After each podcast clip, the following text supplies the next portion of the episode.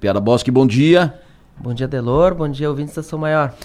Hoje a troca aqui, né? O Piara, uh, o Piara aqui, presencial, e a Maga online. É, uh, a Maga tá com uma rinite que não passa, né? Essa rinite da Maga, que é estratégica em algumas horas, né? Em alguns momentos, né? Essa rinite da, da Maga. Ontem à noite, por exemplo. Mas que barbaridade. Ontem, ontem à noite, por exemplo, a rinite da maga, nada. Zero rinite, né? Mas, mas, que barbaridade. Mas é só de manhã cedo essa rinite da maga. mas. O Piara é. Oi, Poxa. agora eu tô ouvindo a maga. Poxa, o Piara, ai, tu me quebra, né? sempre bom tê-los, sempre bom tê-los. E aí, hoje nós estamos com o deputado Ricardo Guide aqui no estúdio. Bom dia, deputado.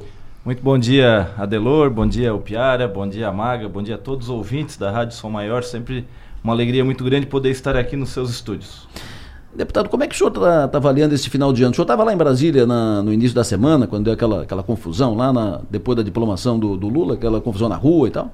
Não, na verdade eu não estive essa semana em Brasília. Eu estava representando a Câmara dos Deputados na posse da nossa reitora, Luciane Sereta, na presidência da CAF, na terça. Na quarta-feira estive representando também na, aqui na, na solenidade de entrega de títulos beneméritos e honorários que a Câmara Municipal de Criciúma fez e uma das homenageadas foi a minha mãe, né, a senadora Sandra Zanataguide, ex-presidente da FASC, professora, né, atual membro do Conselho Estadual de Educação. Né, então eu vim também prestigiá-la, assim como os demais homenageados. Então eu acabei não participando. É, do dia a dia em Brasília essa semana. Ligado via telefone, né, via outros meios, mas não pude estar em Brasília por conta desses compromissos. E como é que o senhor avalia essa, essas circunstâncias, aqueles acontecidos lá em Brasília? Eu avalio como algo bastante preocupante, né? E a gente espera que isso não cresça, né? Eu acho que a gente tem uma, é, eu acho que o Brasil precisa de estabilidade, né? E algo muito confuso ali, né? Ninguém assume a autoria da coisa um joga pro outro, a gente fica bem preocupado com isso porque tem medo que isso aumente, né? E principalmente essa dificuldade na autoria, né? Eu acho que é Filho feio deixa... não tem pai, né? Hã? Filho feio não tem pai, né? Exatamente. E a gente tem medo que esses filhos cresçam, né? É, e que mais uh, filhos, né? E que isso acabe. O Piada, fica à vontade. Bom, bom, deputado, a gente percebe. Primeiro, parabéns pela, pela reeleição, né? Não tinha falado Obrigado. pessoalmente com o senhor ainda desde a da, da vitória. Uh, o seu partido, PSD, pode colocar o senhor numa, numa encruzilhada aí, porque o PSD, o Kassab, tá colocando assim, se o Kassab tivesse quatro pernas, ele botaria em quatro, quatro canoas, né? A gente conhece Gilberto Kassab. Ele, ao mesmo tempo, é secretário de governo do Tarcísio, anunciado do governo Tarcísio lá em São Paulo, mas o PSD está na base do governo Lula, deve indicar ministro. Como é que fica o, o senhor, que é do PSD, que é de Criciúma, uma cidade que votou fortemente no Jair Bolsonaro, o senhor declarou voto em Bolsonaro também. Como é que fica? Uh, o senhor vai se sentir desconfortável com o PSD apoiando Lula? Vai conseguir votar com o governo Lula? Olha, sem dúvida nenhuma, é muito desconfortável. Né? Eu acho que não só eu, o PSD de Santa Catarina é, esteve muito longe né, da, do, do, candidato Lula e acredito que deverá também estar longe no governo. Né? Mas é claro que a gente vai fazer um trabalho. É, bastante crítico, né, bastante preocupado, é, não só em fazer oposição por fazer oposição. Eu acho que a gente vai ter uma postura independente, um viés aí mais puxado para oposição, mas oposição ao, à questão política partidária. É, a gente não pode fazer oposição ao país, né? Projetos bons é, deverão ter o meu apoio, mas com muita análise, com muita crítica, né?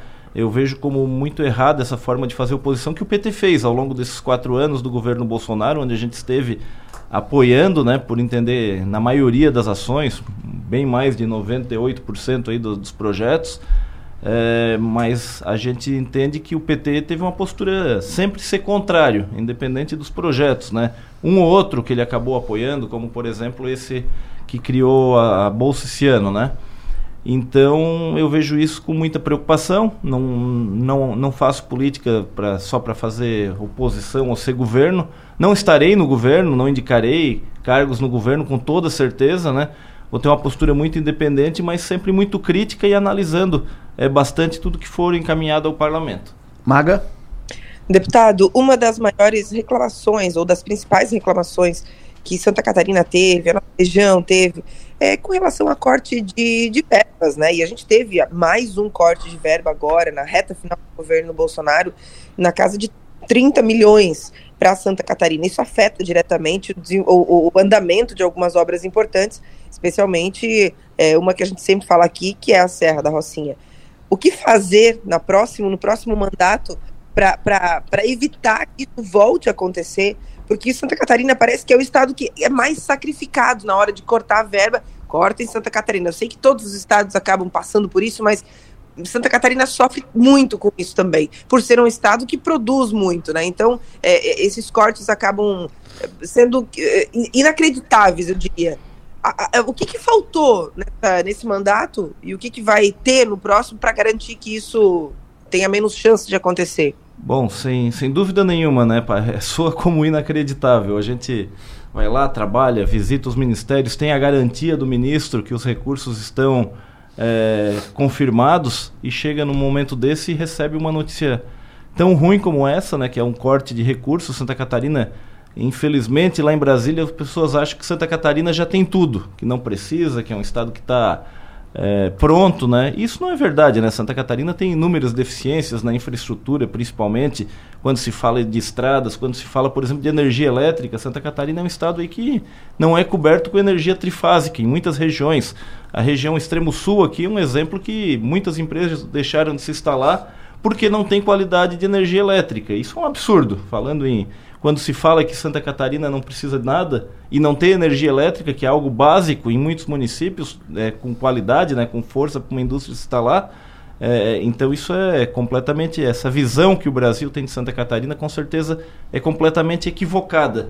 É, você falou e o que, que fazer no próximo mandato? Não, a gente está fazendo ainda nesse mandato. A gente, a bancada catarinense esteve reunida e está trabalhando em conjunto para recompor isso através do orçamento, via relator é, do orçamento. Então a gente ainda vai trabalhar, eu tenho esperança, o relator é, sinalizou que irá acatar essa emenda que vai recompor essas perdas, né? Mas é claro que isso também precisa ser aprovado na próxima semana. O, o, o orçamento deverá ser votado na próxima terça ou quarta-feira e a gente vai seguir trabalhando, fazendo é, as nossas articulações, o nosso trabalho, para que a gente possa recompor essas perdas que para Santa Catarina são fundamentais. A obra da Serra da Rocinha eu me lembro, sempre falo, foi a primeira. É, logo que eu assumi, eu estive com o ministro, hum. o Tarcísio. Isso. E sempre protelando, mas sempre dando garantia que seria entregue, né?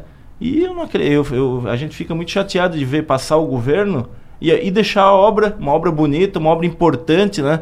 Uma obra que não só para quem está ali na região, não só para quem vai visitar a região, mas que cria um corredor de desenvolvimento é, ligando a Serra Gaúcha até o porto de Imbituba, né, passando é, pela região do extremo sul, que precisa né, de ter é, motores de desenvolvimento. E por muito pouca coisa essa obra vai ficar ainda faltando um detalhe. Vão deixar para o próximo governo entregar, é uma pena, queria que fosse entregue ainda nesse governo, é, mas o que, que, eu vou dizer? Vou dizer que a gente vai continuar trabalhando, a caneta não está na nossa mão. A gente está sempre lá trabalhando, tem uma equipe bastante competente nesse sentido, principalmente na área de orçamento, e por conta disso a gente conseguiu trazer muito recurso aqui para o sul catarinense, mas muito mesmo, né? É, recursos importantes nos mais variados municípios, em praticamente todos os municípios, a maioria dos municípios que eu visito, eu ouço dos prefeitos que o deputado federal que mais conseguiu ajudar o município é o deputado federal Ricardo Guedes. Isso é fruto de trabalho, é fruto de uma equipe que sabe onde buscar os recursos e a gente vai continuar fazendo isso no próximo mandato com toda certeza. O ministro do Tarcísio, quando ministro, em 2020, ele anunciou que a obra seria inaugurada em dezembro, essa na Serra da Rocinha, na 285, em 2020. Depois desse anúncio do ministro, que não foi. Ele disse qual dezembro? De, dezembro daquele ano. daquele ano. Pior, pior foi isso. Dezembro daquele ano, 2020, seria inaugurada a obra. Não foi, claro, a obra não está pronta até hoje. Depois foram dados mais cinco prazos. O próprio Tarcísio deu mais quatro prazos para a conclusão da obra e o ministro que assumiu nesse ano, quando ele deixou o cargo para ser candidato a governador, deu mais um prazo que a obra seria inaugurada em outubro, outubro ou novembro. E a obra continua. Se tudo der certo, se não faltar dinheiro de novo, a obra pode ser concluída até junho. Adelor, nesse dia que o ministro veio visitar a obra, eu lembro que foi em julho de 2020. Isso, isso né? mesmo. Eu tive conversando com engenheiros da obra, estava lá o engenheiro Rodrigo Besbate, inclusive, que trabalha na obra, e o ministro falou que entregaria em dezembro, como o senhor falou. E ele me falou, Guide, é, se tiver dinheiro, a gente consegue entregar em maio. Antes disso, não vai ser entregue. e na, na van eu falei para o ministro, insisti com ele, ele, não, você está errado, vai ser em dezembro. Eu insisti, eu conversei com os engenheiros da obra, não tem como, ministro, vamos passar um prazo real do que pode ser entregue. Daí ele me disse que eu não entendia de obra, ele perguntou se eu era engenheiro. Conclusão, ele também não. Conclusão, ele também não. É uma pena. Eu tô aqui, eu tô é uma aqui. Pena porque falta tão pouco para a é, obra. É verdade. Não faz eu tô, sentido Eu tô aqui há um ano e meio, entregar. pouco mais de um ano e meio, e eu já aprendi que a distância, a maior distância entre dois pontos é um quilômetro na Serra da Rocinha. é verdade. Deputado Guido Roger, que tem celular final 4183, pede para o senhor falar o seguinte: como é que o senhor votou na mudança na lei das estatais? Essa mudança sobre a direção presidência das estatais. Na verdade, é, saiu até uma fake news aí que eu tinha votado favorável coisa que a gente está cuidando agora de esclarecer. Mas eu estava nesse momento eu estava participando da posse da reitora Luciane Sereta e eu ah. acabei não votando a lei das estatais. Então isso tem tá, tem como comprovar é só é só consultar o site da Câmara, né? Então eu acabei não votando essa lei. O deputado, o, a gente está vivendo uma discussão sobre o orçamento secreto, o Supremo está lá 5 a 4 tá lá na decisão se é inconstitucional, se não é. Como é que o senhor avalia esse instrumento? Esse instrumento que os deputados têm utilizado, especialmente os da base aliada? Olha, é um instrumento que tem que ser revisto. Inclusive está sendo revisto nesse momento no Congresso Nacional. Eu acho que a gente tem que. Cada um tem que botar a sua digital de onde está levando o dinheiro. Eu acho que se tem dinheiro, é positivo, é válido é, que os parlamentares, que são os representantes do povo, possam indicar as necessidades, mas isso tem que ser feito de maneira muito clara. Da forma que é hoje, acaba ficando na mão de meia dúzia, os amigos do rei. E quem comanda o orçamento, muitos pensam que é o, é o relator, mas na verdade é o presidente da Câmara e do Senado também, né? Então agora está sendo revisto, é, na próxima semana deverá ser votado, talvez até hoje, hoje tem sessão do Congresso Nacional. E eu acredito que é importante que tenha um valor que os que como já tem as emendas impositivas, né, Isso. que possa ter um valor a mais, eu acho que é importante sim. Os, os, parlamentares sabem as necessidades de cada município. Agora isso tem que ser feito da maneira mais transparente possível, né, e que e, com compromisso de atender a, a população da melhor forma. O que eu tenho indicado aqui na região tem esse viés. Eu acho que por conta disso a gente conseguiu a reeleição e por onde passa a gente é identificado como é, é, vamos, padrinho, vamos dizer, de, de obras importantes e que vem melhorando a vida das pessoas. Por exemplo, aqui em Criciúma, é, as, as poltronas do Hospital São José, um investimento pequeno, mas muito bem colocado, que mexeu, melhorou a vida de muita gente, né? A gente foi lá, recebeu, fui convidado a fazer uma visita para o hospital, faço questão de visitar, sempre que chega pedido de emenda, eu faço questão de visitar o município e conhecer a, a realidade, o porquê que esse recurso é necessário, né? E da mesma forma as entidades.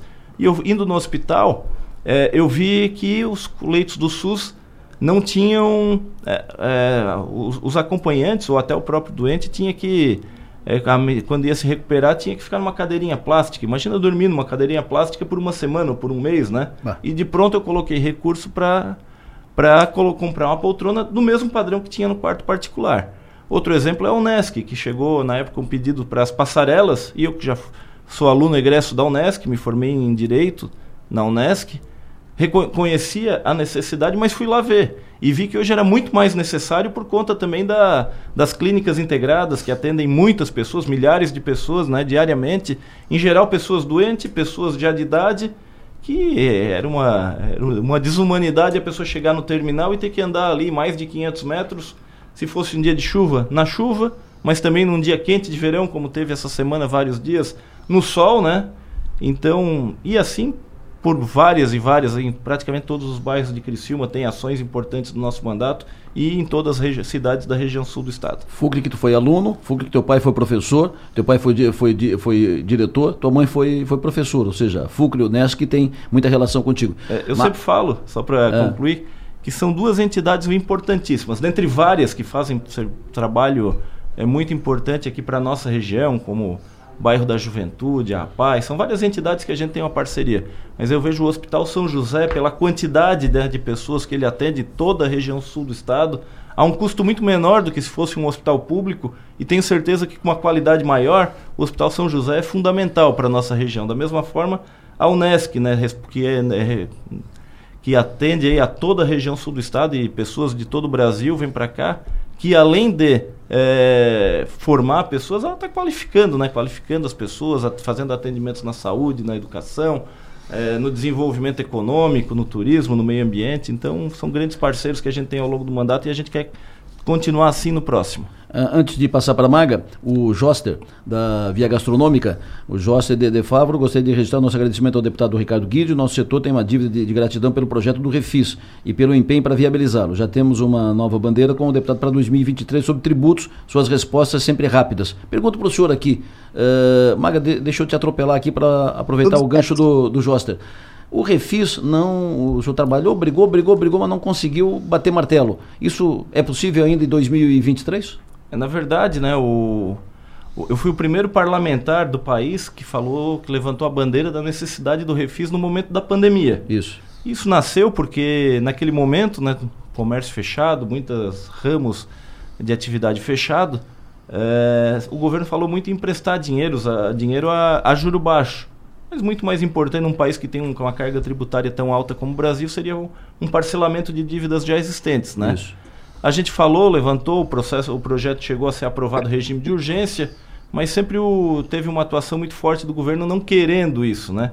Acabou sendo aprovado o refis para as pequenas e microempresas, que daí seria com uma lei diferente, mas muito parecido com o nosso, né?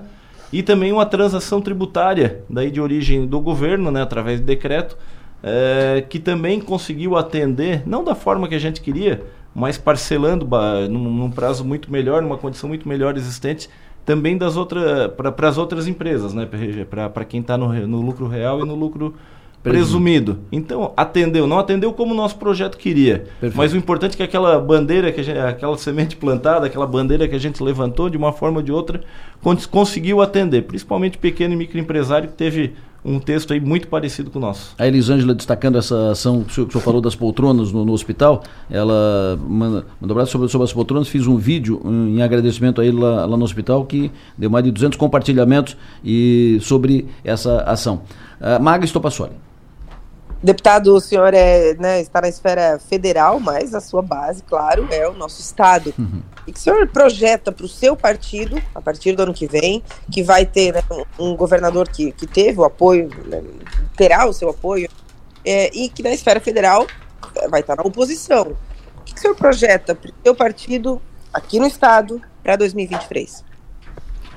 Olha, o PSD vai passar por uma grande reorganização, né? Eu acho que a gente teve uma caminhada aí que não aquém do nosso esperado, né? Um resultado que a gente esperava que fosse muito mais positivo por, por, por não muitos votos a gente deixou de fazer um terceiro deputado federal que teria sido eu acho que era a nossa meta né e tinha todas as condições para isso é, para deputado estadual também a gente fez a menor bancada mas eu acho que vai passar por um agora uma reestruturação né eu acho que o partido tem que é, voltar a conversar com as suas bases, a organizar o partido, ver quais são as prefeituras que a gente tem condições é, de ganhar e focar nessas prefeituras quem que são pilotar, fundamentais. Quem vai pilotar esse processo? Quem vai suceder Milton Obres na presidência do PSD? Ainda não está definido, mas com certeza alguém que tenha tempo, né? Eu acho que faltou tempo.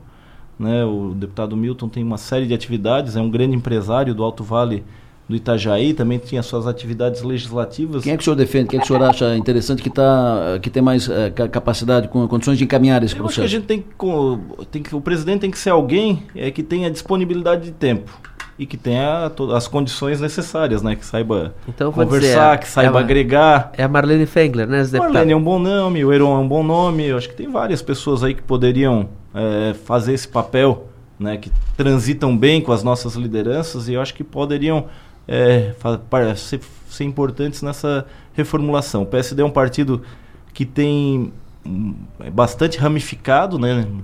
Quase todos os municípios do estado têm uma célula importante, tem o seu vereador, né? E acho que tem todas as condições de fazer, tem lideranças importantes, reconhecidas, né, que eleitas, como o ex-presidente da Assembleia Júlio Garcia, reeleito deputado estadual, o ex-prefeito de Blumenau, eleito deputado estadual também Napoleão Bernardes, é, o próprio Mário Mota, uma liderança é, que entrou para o cenário político agora, mas fez uma grande votação como deputado estadual e acho que contribui muito né, nessa reformulação do partido. Eu aqui no Sul, o deputado Ismael, que também tem uma liderança muito grande, principalmente no setor evangélico, que é, que também é reconhecido em toda Santa Catarina, fez uma grande votação para deputado federal. O próprio Raimundo Colombo, que foi o segundo colocado, ex-governador, ex-senador, foi o segundo colocado é, nas eleições é, de, senador na, no, último, no último pleito. E várias lideranças, o Heron, que eu acabei de falar, foi nosso candidato a vice-governador, e várias lideranças regionais, né, prefeitos importantes, João Rodrigues, é, o Tomé em Rio do Sul, cidades importantes aí que eu, eu acho que o partido tem todas as condições é, de dar a volta por cima. A gente sofreu muito também porque não tinha nem o 22 nem o 13 na frente na eleição essa eleição que passou. Quem tinha um 22 ou um 13 largou com grande vantagem. E mesmo a gente que fez parte, apoiou o governo, não fiz parte, não tinha cargo, nunca tive interesse em ter cargo no governo federal, em indicar cargos, mas sempre tive interesse em participar das mudanças importantes para o nosso país. E a gente que participou, mesmo assim teve dificuldade, porque a onda pegava quem tinha o 22, né? O senhor está tá falando que agora o PSD vai passar por um processo de reformulação, reestruturação, re, reorganização para se preparar para 2022, para colocar o, o, melhor que tem do time para 2022 para o PSDB reencorpar. PSD. O senhor vai ser o PSD. O senhor vai ser candidato a prefeito em Criciúma nesse processo de reorganização, de reencorpar o partido? Olha, eu sempre digo que a candidatura majoritária tem que nascer da, da base, das pessoas, da vontade das pessoas, né? Eu acho que eu estou preparado para isso, me elegi deputado estadual, depois agora estou indo para o meu segundo mandato de deputado federal. Uh, isso dá muita experiência, ajuda muito né, a poder fazer um mandato no executivo, né? É, mas isso tem que nascer principalmente das pessoas. Por onde eu tenho passado diariamente, é, a gente tem recebido muitas, muitos estímulos nesse sentido. E vamos eu sigo trabalhando. A gente está sempre presente, sempre procurando fazer o melhor. E se no momento não é uma obsessão ser candidato, eu acho que é algo que vai. Ainda serei candidato com toda certeza, não sei se vai ser na próxima, mas se a gente vê que o momento é na próxima, poderá encarar também esse desafio. Piara. Uh, eu queria saber, uh, uh, deputado, a questão do, do, da relação com o governo Jorginho. Como é, que o senhor, como é que o senhor avalia que deve ser a posição do PSD em relação ao governo Jorginho Mello aqui em Santa Catarina?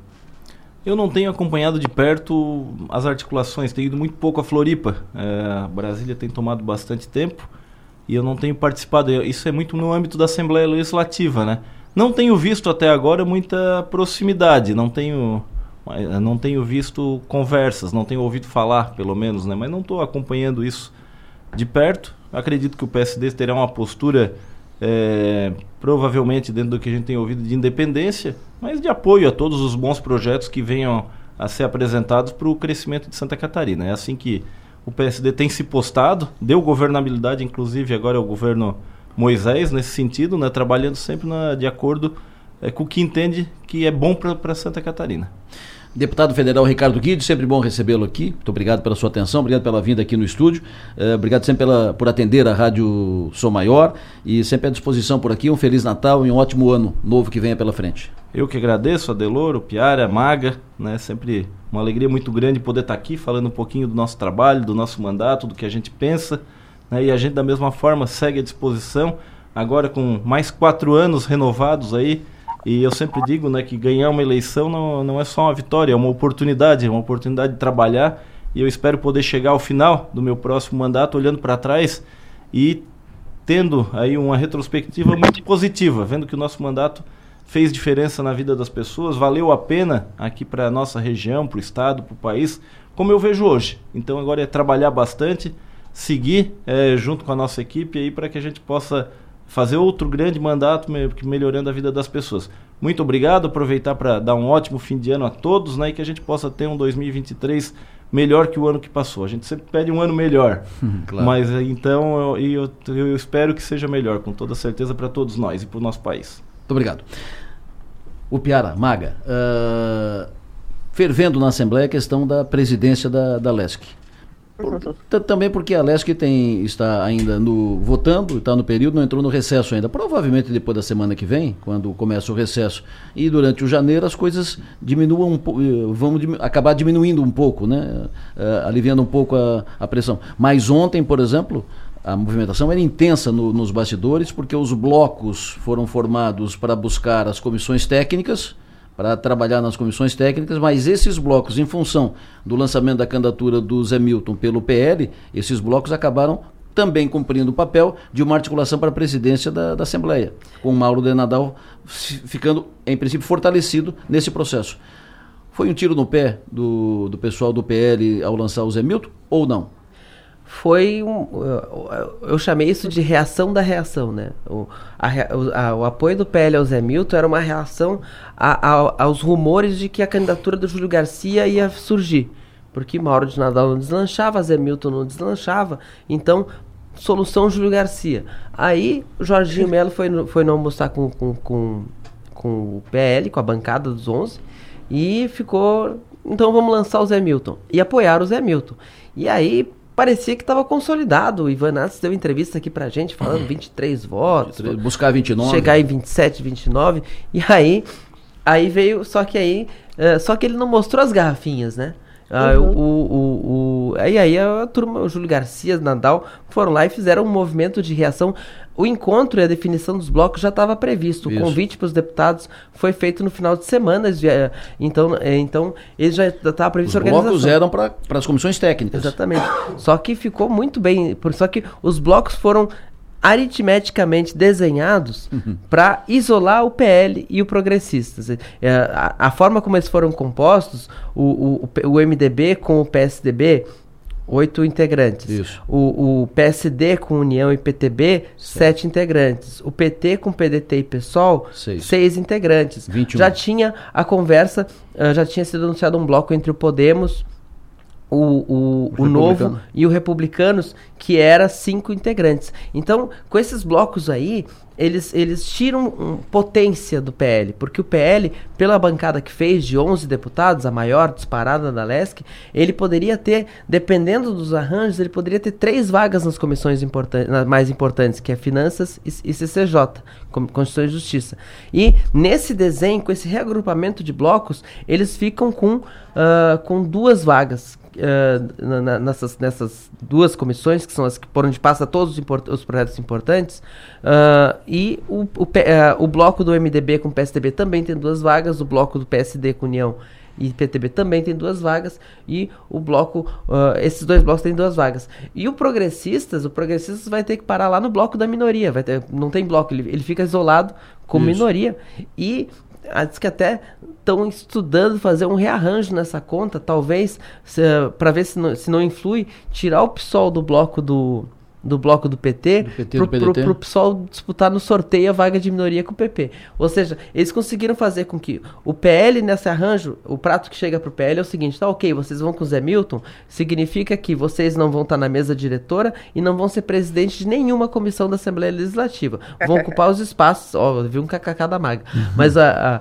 os, vão ocupar os espaços que o tamanho da bancada permite, mas comando não vão ter nenhum. E o PP vai ficar isolado também fora da mesa. Pois é. Me, su me surpreende isso, isso desenhado, acontecido, sabendo que do outro lado tem o governador, que é senador, que foi deputado estadual, presidente da Assembleia, um político experiente, experimentado, esperto, que é o, o Jorginho Melo, que acabou se colocando no isolamento, porque o PL acabou uh, isolado, porque essa, uh, essa montagem dos blocos estava pronta para trabalhar as comissões. Com o lançamento da candidatura do Zé Milton, esses blocos acabaram se consolidando para uh, contrariar a candidatura do Zé Milton e fortalecer o, o Mauro de Nadal. E o Jorginho embarcou nesse, nesse, nesse barco. E, e no sentido seguinte, o Jorginho não está conversando com os partidos para para espaços no governo, ok, direito dele, não deve eleição a ninguém. Mas vai entrar na disputa da Assembleia Legislativa hum. sem ter, sem estar compartilhando o governo, aí ele está levando uma enquadrada. Eu até escrevi no meu texto do Pior Online que o governador eleito Jorge Melo vai ter que escolher se ele é o hábil político, o político habilidoso e experiente que já que conhece a Assembleia Legislativa e sabe como funciona o jogo parlamentar, ou se ele vai ser aquele que vai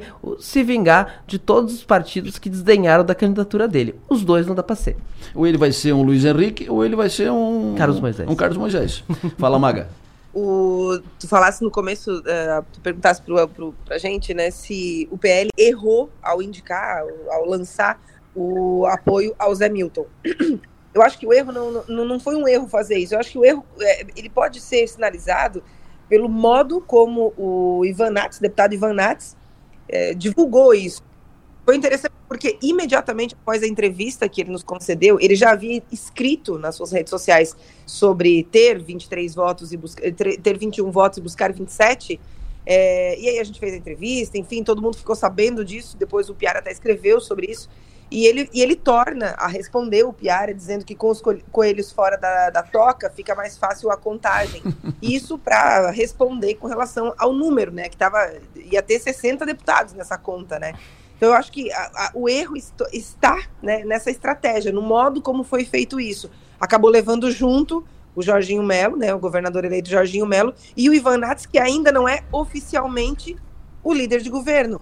Mas se ele for o líder de governo e ele te, conduzir as coisas dessa forma, é, é, pode gerar algum ruído aí, tá? Uhum. O Jorginho Melo, que tem tudo para começar o governo sem nenhum problema, sem nenhuma divergência, enfim, começar nadando de braçada, como a gente diz, pode começar com esse, com essa, é, é como se fosse um revival do começo do governo do Moisés, que não tinha o apoio da Alesc.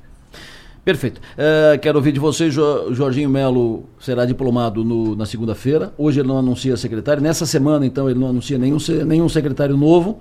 Segunda-feira ele não anuncia porque a, a diplomação deve anunciar na terça ou quarta-feira. E pela informação que circula, pela, pelo que se apura, não vai ter nenhum deputado na nova lista que será anunciada. Não terá ninguém com mandato. Uh, foi falado no nome da dona Alice Kirten, a mãe do Guga, para a área social o Jorginho, e, e, é fato, o Jorginho tentou, está tentando convencer a dona Alice a assumir a área social. Não desistiu. Ela não, ela não aceitou, mas também não disse não. Ela está é, é, refletindo, em tese. E também foi convidado, foi sondado, convidado pelo próprio Jorginho, presidente da Fiesc, para assumir a área da infraestrutura. Mas também é, não está decidido. Esse convite ao Mário Aguiar ele é muito interessante, porque, porque mostra que o Jorginho não está querendo entregar nem a infraestrutura para o MDB, que é aquilo Exatamente. que a gente imaginava. Mas para não entregar a infraestrutura para o MDB, ele quer um nome retumbante, ele quer um nome questionável. Ele quer um nome que assim, olha, eu não estou entregando para o Volney Weber porque eu trouxe o Mário Aguiar. Isso. E aí para evitar qualquer reação. O Mário Aguiar não vai, não vai, não vai ser. E assim, o Jorginho sabia que ele não ia quando convidou, porque uh, sinceramente a Fiesc é maior do que a Secretaria de Infraestrutura apesar do poder de execução, ele não vai trocar uma, a, a, direção de uma, de uma, entidade desse porte para ser cargo comissionado de governo.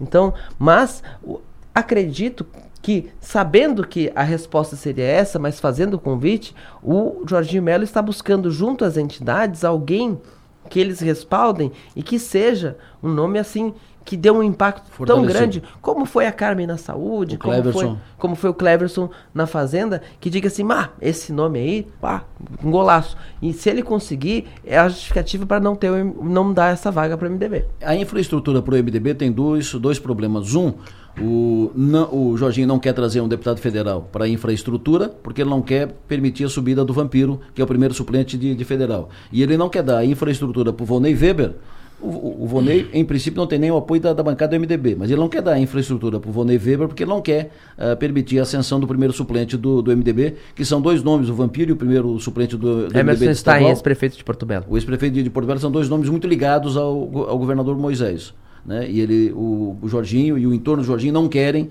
uh, facilitar a subida dos dois. Então, sem a infraestrutura, sem a saúde, o, o que o Jorginho pode oferecer ao MDB para contemplar o MDB e trazê-lo para o apoio?